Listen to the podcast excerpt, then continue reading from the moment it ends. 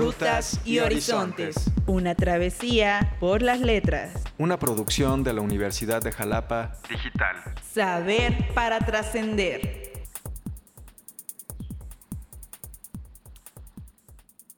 Hola, ¿qué tal? Sean bienvenidas y bienvenidos a este podcast Rutas y Horizontes para conversar sobre libros, autores y las travesías que ellos nos invitan a recorrer. Como ya saben, esta es la tercera temporada, este es nuestro segundo episodio y hoy, eh, como en las veces anteriores, estamos de plácemes, de, lujo. Estoy muy contento de recibir eh, en este día pues a Rubén Jiménez. ¿Cómo estás, Rubén? ¿Qué tal, César? Eh, ¿Qué tal, Agustín? Pues muy bien, muy complacido de estar aquí. Muchas gracias por la invitación. gracias a ti, Rubén, por estar. Y bueno, hoy también tenemos, pues, eh, también debutando aquí al maestro Agustín Guiris. Agustín, un gusto tenerte y que hayas aceptado esta invitación. No, a ustedes gracias por invitarme y espero que todos la pasemos bien entre letras. Seguro que sí, vamos a explorar algunas rutas y descubrir un horizonte. Bueno, pues en este podcast la idea es promover la lectura, no vamos a decir de entrada eh, el autor o la autora del libro que, traen, ni, el título, pero sí hacia el final. ¿Vale? Entonces, pues vamos a, empezar con Rubén. Primero vamos a escuchar las citas que nos has eh, traído, así que vamos a escucharlas. ¿Quién es nuestro acompañante en esta ruta?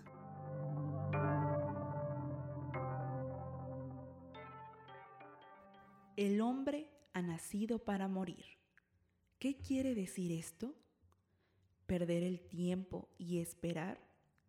Esperar el colectivo. Esperar que canten los ratones. Esperar que a las serpientes les crezcan alas. Perder el tiempo. Muy bien, Rubén. Pues vamos a empezar. ¿Quién es nuestro compañero o nuestra compañera de travesía en esta ocasión? Bien, eh, se trata de un autor eh, norteamericano perteneciente a, una tradición de escritura que rompe, digamos, con, los moldes eh, estilísticos y estéticos de, de la literatura norteamericana, que surge más o menos en un momento de gran desencanto en, Norteamérica, que es posterior a la depresión, en un mundo postindustrial plagado de fracaso existencial. Y es un autor que él en sí mismo em, encarna ese fracaso, digámoslo así, pero paradójicamente es que en ese fracaso encuentra una especie de éxito literario, lo cual ah, ha sido un influyente autorreferencial en su propia obra, es decir, su propia obra es una constante reflexión sobre su propia condición de lo que podríamos llamar en México mil usos. Una persona que con la misma facilidad, no facilidad sin duda porque nunca es fácil la tarea de la escritura, pero digamos con, gran dinamismo podía estar escribiendo un poema y por la tarde, eh, eh, no sé, repartiendo hielo, lavando carros o trabajando como taxista y además eh, con un modo de ver la vida eh, bastante peculiar que enlaza vida y obra en un entramado que no es tan fácil de deshacer como en otros autores.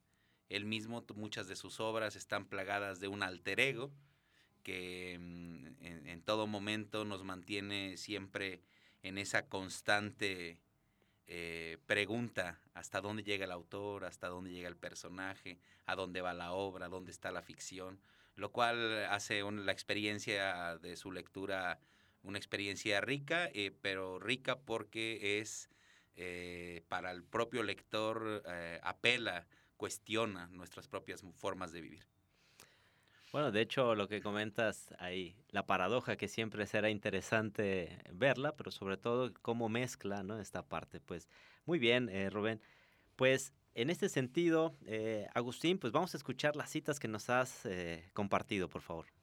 Lo que une a los hombres, dijo, no es compartir el pan, sino los enemigos. Muy bien, Agustín, pues, ¿quién es nuestro compañero, nuestra compañera de, de ruta en esta ocasión? Pues bueno, también es un autor norteamericano, eh, sigue vivo. eh, para mí y para muchos este, críticos y estudiosos de la literatura es uno de los herederos de, la prosa de William Faulkner.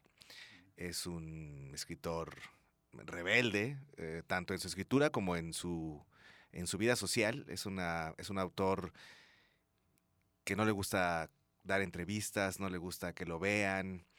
Eh, su vida personal está llena de, misterios y leyendas urbanas, que se vivió de vagabundo, que se vivió en cuevas, nunca le ha gustado aclarar las cosas bien, la verdad es que es muy osco, eh, no es una persona que le guste relacionarse con la prensa ni con la fama, es una persona bastante, bastante curiosa en ese sentido.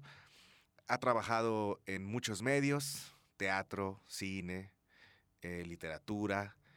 Eh, en su obra, básicamente, o el gran grosor de su obra se basa en cuestiones un tanto de la época de, del oeste, el viejo oeste estadounidense, enmarcado en los estados del sur, los estados confederados, eh, siempre tratando de reflejar la vacuidad del hombre, ¿no? O sea, como eh, eh, las personas a veces por necesidad o por simple naturaleza son personas este, sin, sin muchos valores, buscando una cuestión como el instinto animal en sus personajes y siempre dándole un gran peso al horizonte, ¿no? A los paisajes, los paisajes que es como nuestro encierro, ¿no? Eh, ese horizonte también nos nutre de esas cosas que a veces no queremos hacer, pero que lo debemos hacer para tratar de sobrevivir en ese mundo áspero. Últimamente ya ha hecho cosas un tanto más contemporáneas, por así, por así decirlo, también ha hecho cuestiones hasta posapocalípticas y bueno, algunas de sus novelas han sido llevadas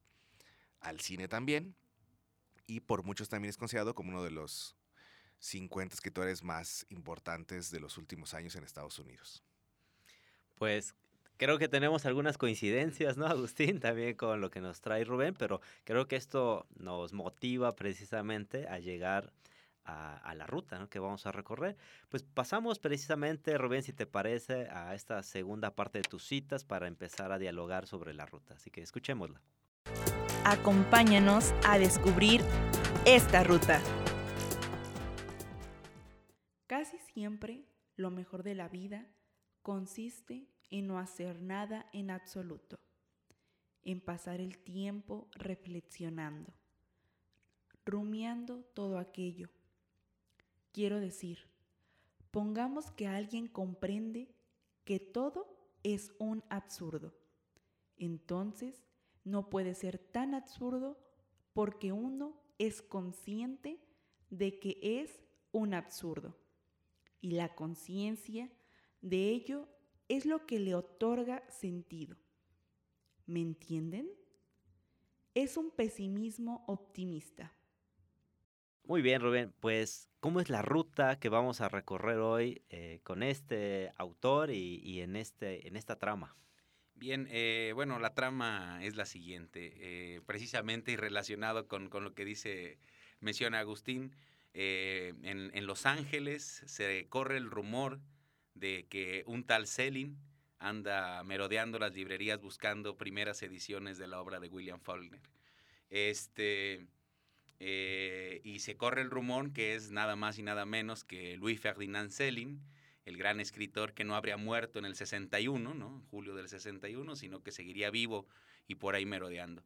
Este, este asunto llega a, a, al gabinete de un detective, un detective clásico de novela negra, que es el personaje aquí llamado Nick Verlaine, quien es un personaje, bueno, ya hablaré ahorita de él, pero que en ese momento no tenía gran trabajo, pero recibe eh, además de este encargo, otros dos encargos de, detectivescos. Uno es eh, eh, encargarse de, saber algo sobre un tal Red Sparrow, ¿no? como Gorrión Rojo.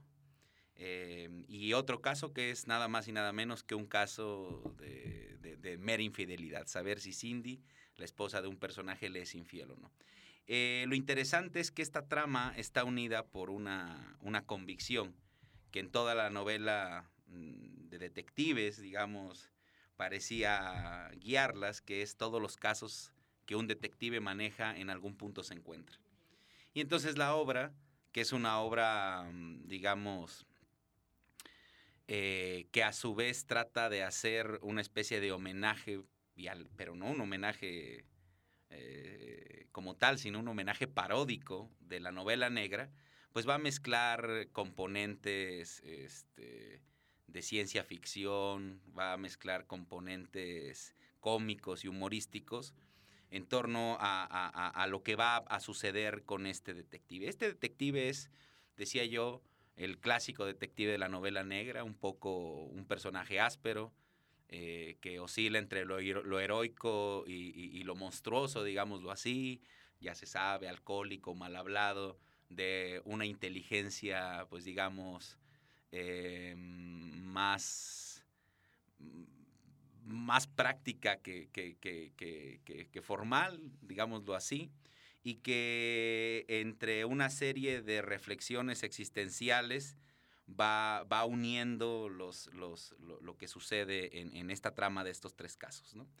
Entonces, eh, lo interesante de, de, la trama, bueno, habría muchas, muchos modos de, abordarla. A mí lo que me, me, parece, o por lo que yo la traje aquí, es porque mm, eh, este propio género, que no es un género, digamos, el género de los detectives, no es un género muy apreciado por, lo que podríamos llamar eh, mm, los campos metaliterarios, es decir, aquellos que toman como su estudio a la literatura.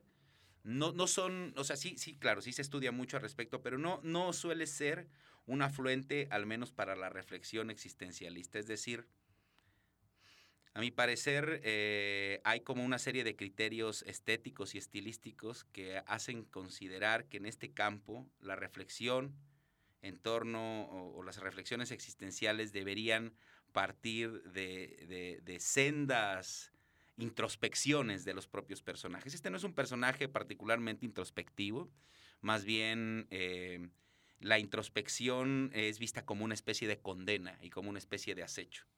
Y un poco la historia, a mi parecer, ¿verdad? Esta es mi, propuesta, ya cada lector lo, lo pensará es eh, precisamente mostrar que esas aparentes profundidades que eh, parece que nos habitan y que parece que nos dan forma y existencia, eh, no son más que ciertos supuestos ideológicos para tolerar más bien la, la, la, la ¿cómo decirlo así? Eh, la no la simplicidad, no es la palabra, la, vulgaridad de la existencia cotidiana. Y entonces es una obra que a mi parecer está constantemente reflexionando en torno al tedio, en torno al tedio humano, al papel de la, de la utilidad como personas que tenemos en cierta sociedad, a, cómo detrás de, estos casos un tanto prototípicos que va a tratar eh, quedan puestos en entredicho los motivos, digamos, verdaderos y sociales que se tienen, para más bien mostrarlos que son modos de soportar este tedio de la existencia. Básicamente eso es.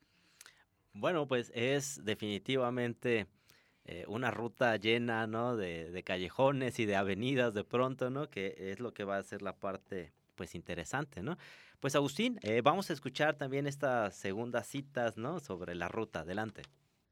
El mundo nace y florece y muere. Pero en los asuntos de los hombres no hay mengua. El mediodía de su expresión señala el inicio de la noche. Su espíritu cae rendido en el apogeo de sus logros. Su meridiano es a un tiempo su declive y la tarde de su día. Muy bien, Agustín. ¿Cómo es la ruta que vamos a recorrer hoy? Bueno, pues esta es una de las clásicas obras de este autor y como dije hace rato, pues se centra en el viejo oeste. Em, eh, los personajes o el personaje principal no tiene nombre, aunque quisiera que ocultarlo, no, no tiene nombre. Eh, este, se le conoce, depende la, la traducción, como el chaval o el niño. Es una persona que no dice ni siquiera su edad, solamente que es una persona cercana a la infancia y que aparece de la nada ahí en los estados del sur eh, de Estados Unidos y que por necesidad se une a unos ladronzuelos, unos ladronzuelos que van por ahí quitando las pertenencias a quien se les ocurra. Y entonces se enfrenta a un grupo de em, asesinos contratados, que es el grupo Glanton. Y estos sujetos, pues son este. eh, son requeridos por distintos gobiernos para matar a los indios de la zona. Y esto le sirve tanto al gobierno de México como al gobierno de Estados Unidos. Eh, lo interesante de esta novela es que al parecer, bueno, aunque hay una frontera en esta prosa de, de este autor, no existe la frontera, ¿no? Somos una tierra sin ley y somos una tierra sin límites. Entonces, bueno, pues están estos, este grupo Glanton, que es completamente estadounidense, yendo ahí matando a los estadounidenses, digo, a los, a los indios, porque ellos les, les pagan por cuero cabelludo que encuentran, ¿no? Y que dan. Pero después resulta que agarran unas, eh, unas querellas contra los mexicanos, porque los mexicanos también están haciendo lo mismo, o algún grupo de mexicanos está haciendo lo mismo, y entonces se instaura una tierra sin ley. Todos comienzan a matar a todos. Y en medio está este niño que empieza a vivir la vida de esta manera. Aparece otro personaje importantísimo que es considerado por muchos este, críticos, como Harold Bloom, como uno de los antagonistas más importantes en los últimos 50 años de la literatura universal, que es el líder espiritual de este grupo y que es un juez, ya después pondremos ahí el nombre, pero es una persona, eh, o la describen como una persona muy alta, eh, casi albina, y que es un tipo que dice que nunca va a morir. Él se, hace, él se hace ser un dios terrenal, ¿no? Él nunca muere, él mata niños, personas. La justicia es él, para él, o sea, no existe otra cosa más que él. Y este juez, pues obviamente lidera a todo este grupo Granton y también al niño. El niño empieza a vivir a través de las enseñanzas, refranes, miedos, temores de este sujeto. Para mí, este, este personaje, que se me hace eh, impactante, este juez, pues para mí es una analogía un poco de esta ideología supremacista de Estados Unidos, ¿no? Si lo vemos bien, es alto, fornido, este, blanco, eh, dice que por él, por él pasan todas las decisiones del mundo, nunca va a morir, que es una frase que repite mucho, mucho, es, es que yo nunca voy a morir. Y una cosa interesante de la novela es que al, pasa mucho tiempo, de hecho este niño al final de la novela, en los últimos actos, ya se le cambia el nombre a El Hombre, porque ya ha pasado, aunque nunca se entiende, este, este autor nunca trata de dar, no es fácil su lectura, trata de que tú interpretes muchas cosas, no sabemos si ya es un hombre porque ha pasado el tiempo para que deje la niñez o es un hombre porque ya ha perdido su lozanía ¿no? y su virginidad. Y este, y este juez, eh, repito, pues es esta analogía un poco de, de, esta figura estadounidense que dice, repite que nunca va a morir, que nunca va a morir, pero en este transcurso del tiempo que pasa en la novela, el juez nunca envejece. Siempre que nos lo encontramos, porque se va perdiendo, eh, cuando regresamos a él, al personaje, el juez sigue siendo el mismo. Los personajes han sufrido bajas, algunos mueren, otros obviamente empiezan a, a amainar sus fuerzas, pero el juez siempre está ahí y sabe hacer todo, o sea, con, con un poquito de tierra por acá y orines por acá, hace balas, él siempre, y, y, nunca lo atacan y él se pone frente a las balas, nunca le pasa nada a este sujeto, pareciera que viene de otro, de otro universo casi casi.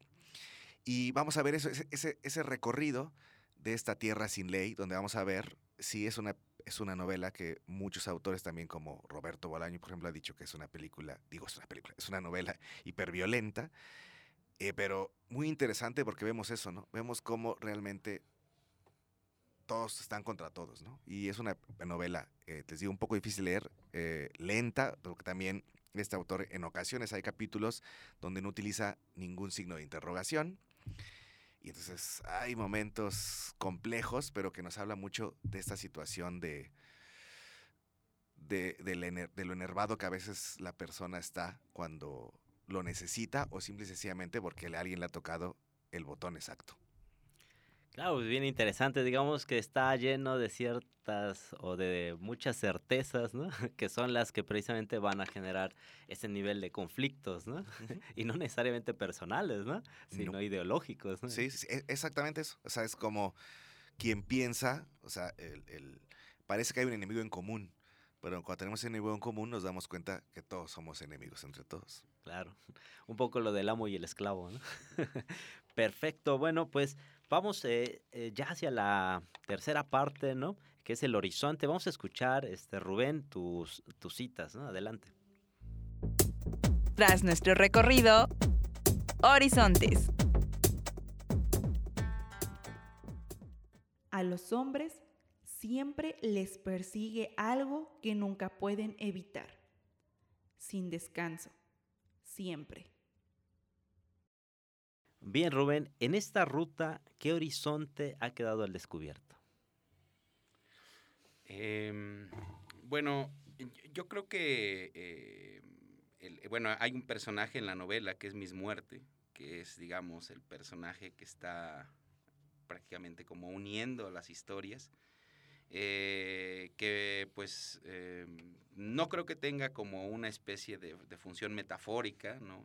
Eh, sino más bien, em, es decir, en el sentido que, que pueda ser como la dadora de sentido, válgase la redundancia, sino que más bien es como el acicate, el acicate de las historias, en el sentido que hay en la propia obra mm, los motivos de la búsqueda y de la resolución de estos casos, eh, digamos, están constantemente siendo, ¿cómo decirlo?, puestos de una manera un tanto cómica, en el sentido que eh, no alcanzan ningún tipo de trascendentalidad. Es decir, eh, creo que lo que queda al descubierto, que ahora que, que escuchaba al maestro Agustín lo pensaba también, ¿no? Tiene que ver con, con, con, con que, digamos, eh, las narrativas sobre la existencia y eh, la relación que tenemos aparentemente entre esa narrativa y el sentido que nosotros tenemos de la existencia, no son más que una especie de ejercicio eh, retórico, pero que en, su propia naturaleza retórica muestran que no tienen ninguna función al sostener nuestra manera de existir. Es decir, eh, que a pesar de que eh, la sociedad, digamos, industrializada y por lo tanto las postindustrializadas, las grandes narrativas modernas, parecía que podían ser jerarquizadoras de la vida, el trabajo, la fidelidad, la vida y la muerte, eh, la salud, etcétera, no alcanzan eh, en, una sociedad, eh, digamos, tan, tan heterogénea, tan atravesada por una serie de conflictos, no, no, no alcanzan esta, estas narrativas a tener mayor función que eh, la función de estar ahí como una especie de faros que languidecen, pero faros no para el que existe, sino para el que evalúa su existencia. Es decir, hay una especie como decisión entre existir y decir es existir. Y creo que mm, esta, esta obra, como otras obras de este autor, eh, lo, que, lo que ponen de manifiesto es que no hay manera de ningún, o sea, no hay, no hay, no hay, no hay manera adecuada de acercarse a, a- lo más, a lo más íntimo de nuestra existencia, estas cosas que nos preocupan, eh, porque estas cosas que nos preocupan ya nos están de suyo vedadas. Y lo que está ahí, digamos, ahí donde quedó eso vedado, pues son más bien nimiedades que van teniendo pequeños sentidos, eh, pequeños centellas que van, que van más o menos concatenándose y que, bueno, algunos lo soportan de algún modo, otros lo soportan de otro.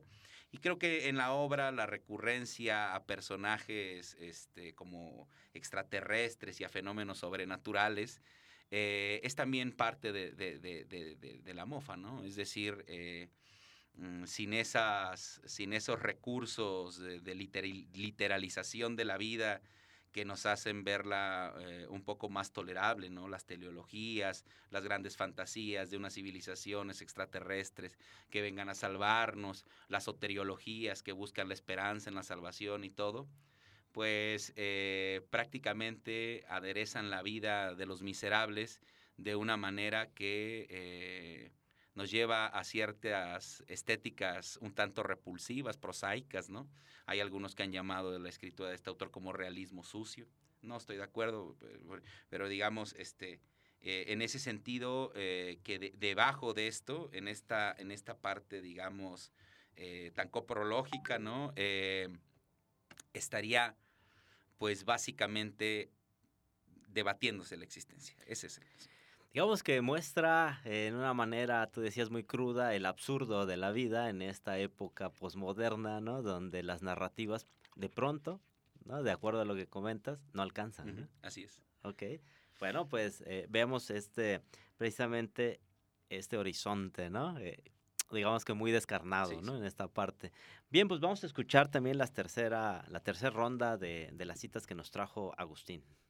Aunque uno pudiera descubrir su destino y elegir en consecuencia un rumbo opuesto, solo llegaría fatalmente al mismo resultado y en el momento previsto, pues el destino de cada uno de nosotros es tan grande como el mundo en que habita y contiene en sí mismo todos sus opuestos.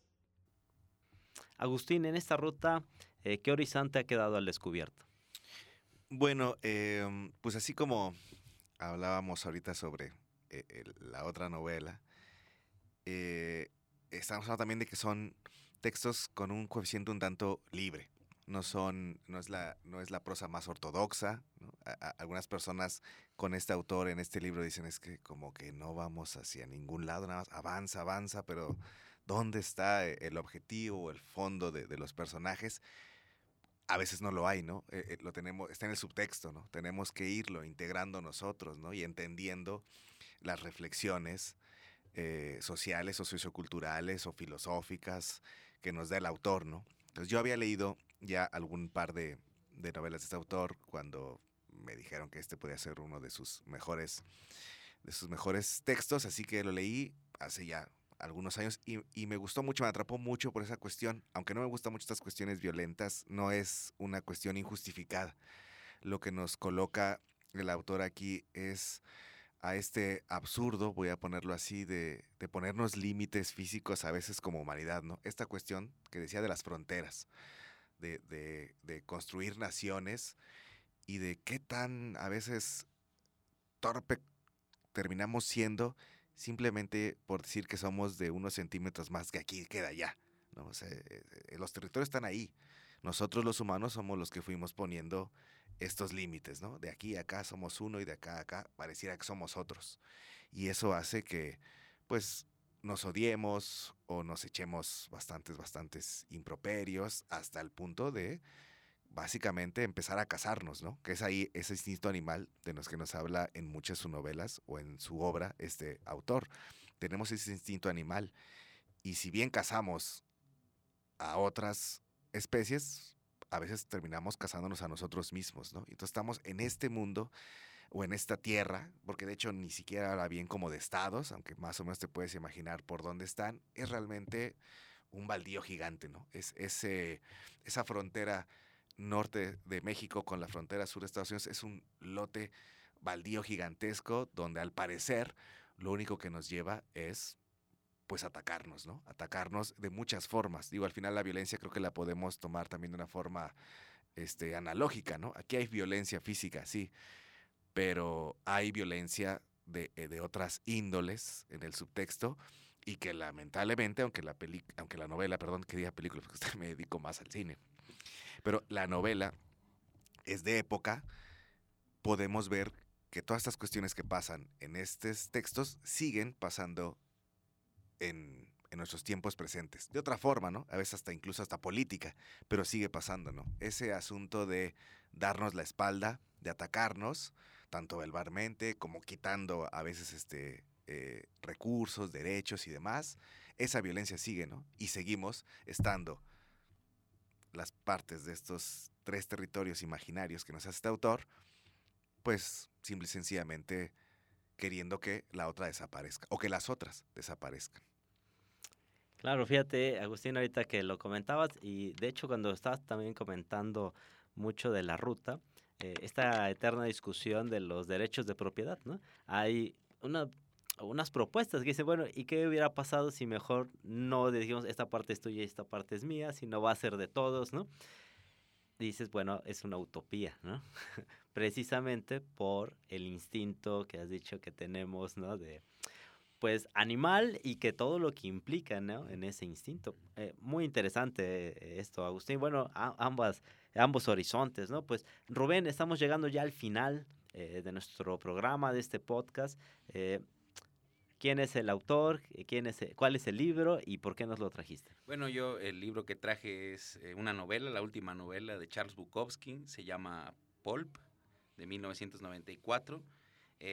su nombre hace alusión más que a algo en específico, a un, pues no sería un género, porque no es un tanto un género, pero sí lo es, literario que, digamos, tiene que ver con literaturas populares, el término pulp se refiere al papel en el que están escritos eh, ciertas novelas que tuvieron gran éxito en la primera mitad del siglo XX, eh, que son eh, pues, de, material, de un, de un, papel, pues eso, ¿no? Hecho de pulpa de madera, muy con bordes irregulares, mal hechos, de narrativas, digamos, pues eh, más eh, como de cierto entretenimiento, de cierta carencia intelectual, acompañados de dibujos, etcétera. Y bueno, eh, se dice o dicen quienes hablan de este, de este trabajo que es una especie como de homenaje, también de sátira del género. Em, en general, este, yo no sabría relacionarlo ciertamente, o sea, decir el por qué, más allá de que es una historia que de suyo eh, pertenece a, esa tradición, que extrañamente, más que nombrarse por sus objetivos, se nombra por, el material en el que se comunicaba. Y la traje, bueno, pues, pues eh, quizás por motivos personales en, en, en estos días tan asiagos que, vivimos, este, donde, donde mm, constantemente entran en crisis muchos de los... Eh, digamos, muchos de los fundamentos de nuestra propia existencia.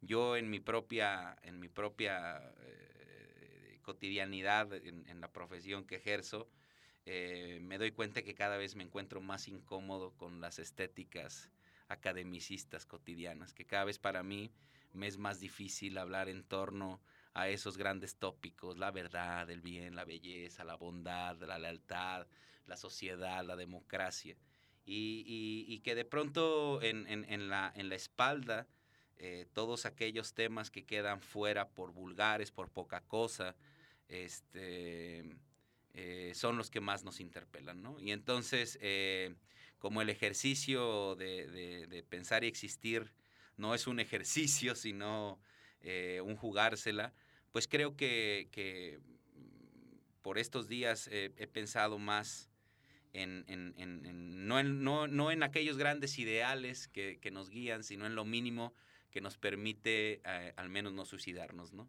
Y entonces creo que, creo que esta obra nos habla también, eh, eh, tiene una parte positiva, como muchas, que es, que es precisamente eso, ¿no?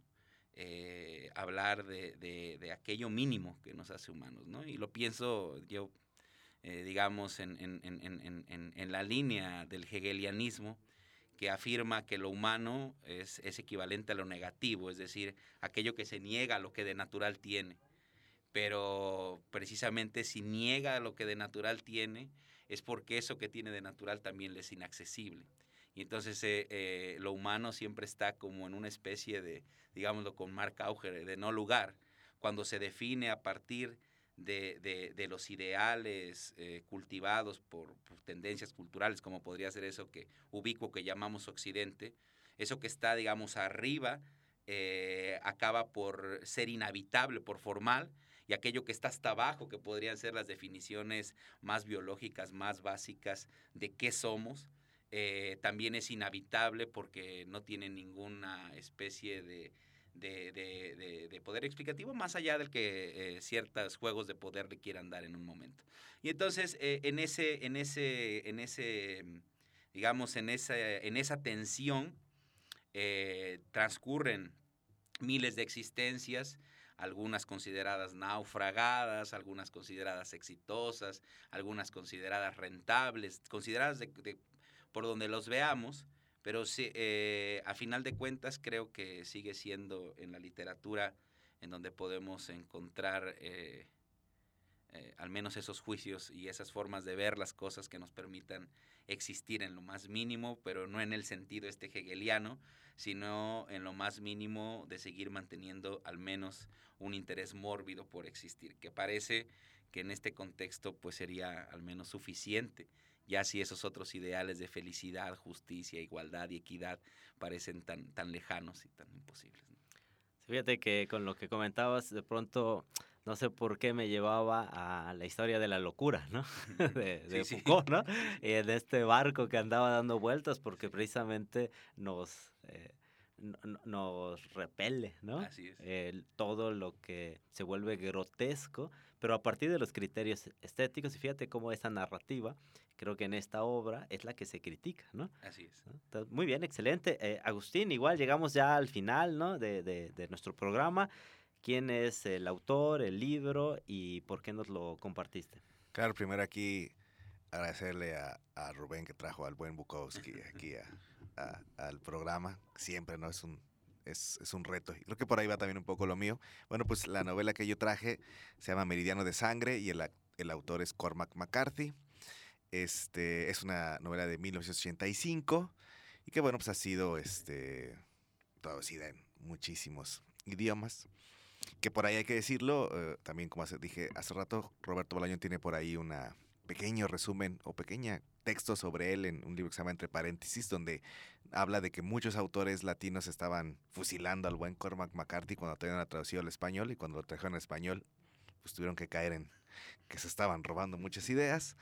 Pero bueno, lo traje aquí por esta situación de la que hablábamos. Eh, a mí me gusta mucho, bueno, o yo creo que parte del arte en todo sentido nos tiene que ayudar a veces a, a entender y fortalecer las diferencias que tenemos como seres humanos, ¿no? A veces queremos o a veces algunos sistemas quieren que todos pensemos básicamente igual y en, y en vez de eso hay que entender que somos diferentes y hay que comprendernos antes de que nos enojemos. Pero muchos, much, muchas, eh, muchas representaciones artísticas, sobre todo más masivas, pues lo que intentan es darle la espalda a esos problemas, ¿no? Mientras yo hago que no como que no pasan, las cosas siguen creciendo detrás nuestro y después el monstruo nos ataca de una manera muy fuerte. Y aunque algunos critiquen, les digo un poco la cuestión violenta aquí, es darle la cara, ¿no? Reflejar esas cosas. Y a veces las entendemos solamente cuando nos las topan de frente, ¿no? Cuando nos la avientan a la cara y decir, ah, bueno, es que esto pasa cuando llegamos a ciertos puntos. Y esta novela me gusta mucho en ese sentido. Bueno, Cora McCarthy, su, su, literatura es así, es, es, es retadora. Y también me gusta mucho eso, no está en un estado de confort. Repito, no es muy fácil a veces de leer a Cora McCarthy, pero es un reto estar ahí poniéndole mucha atención, e, es, es muy visual, ¿no? Nos, nos, nos, dibuja unas imágenes sumamente también fuertes y muy sanguinolarias, pero bueno, es, están ahí. Y pues bueno, lo, lo, traje por eso y porque también me gusta que critique un poco estas cuestiones, algunas construcciones sociales, ¿no? Como esto que decíamos de eh, la cuestión territorial, ¿no? O sea, este es mi espacio y no acepto que entres tú a mi espacio, ¿no? A veces eso se me hace un tanto burdo. Estamos ya muy acostumbrados a eso, ¿no? En las casas y demás. Pero si nos ponemos a pensar, pues bueno, pues es que la tierra no nos pertenece, ¿no? O sea, la tierra le pertenece a todos los seres vivos aquí, ¿no? Pero nosotros hemos estado de ganones. Y aquí, de una forma, repito, muy violenta, eh, McCarthy nos da un repaso sobre esto tal vez nunca debe haber sido así, ¿no? Eh, el, el, el mundo le pertenece a todos y dejémonos de, de, rentar pedacitos de tierra y creernos los todopoderosos en ese, en ese espacio. Claro, eh, y aparte, eh, digamos, el escenario que toma, ¿no? Precisamente como en esta época, pues, se acaba con los, con los indios, ¿no? De una manera, pues, eh, total, ¿no? Digo, salvo estas reservas que hoy quedan, pero yo creo que en la historia americana pocos hechos más eh, violentos, ¿no? Que, que esa, esa etapa, ¿no? Sí, también importante tal vez para la cultura estadounidense tal vez darse, darse cuenta que su país se fue construido a través de este tipo de masacres, ¿no? Claro. Pues, eh, amigas, amigos, eh, hemos llegado al final. Eh, agradecerte, Rubén, eh, tu presencia. No, muchas gracias por la invitación, un, un verdadero placer. Muchas gracias, Agustín. La verdad la pasé muy bien.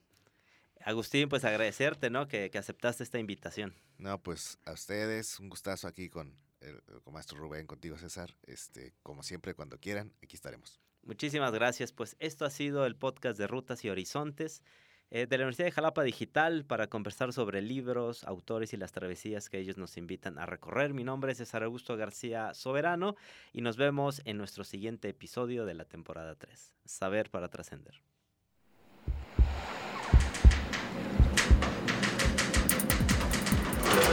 Rutas y Horizontes. Es una producción de la Universidad de Jalapa Digital. Para Radio Universidad de Jalapa.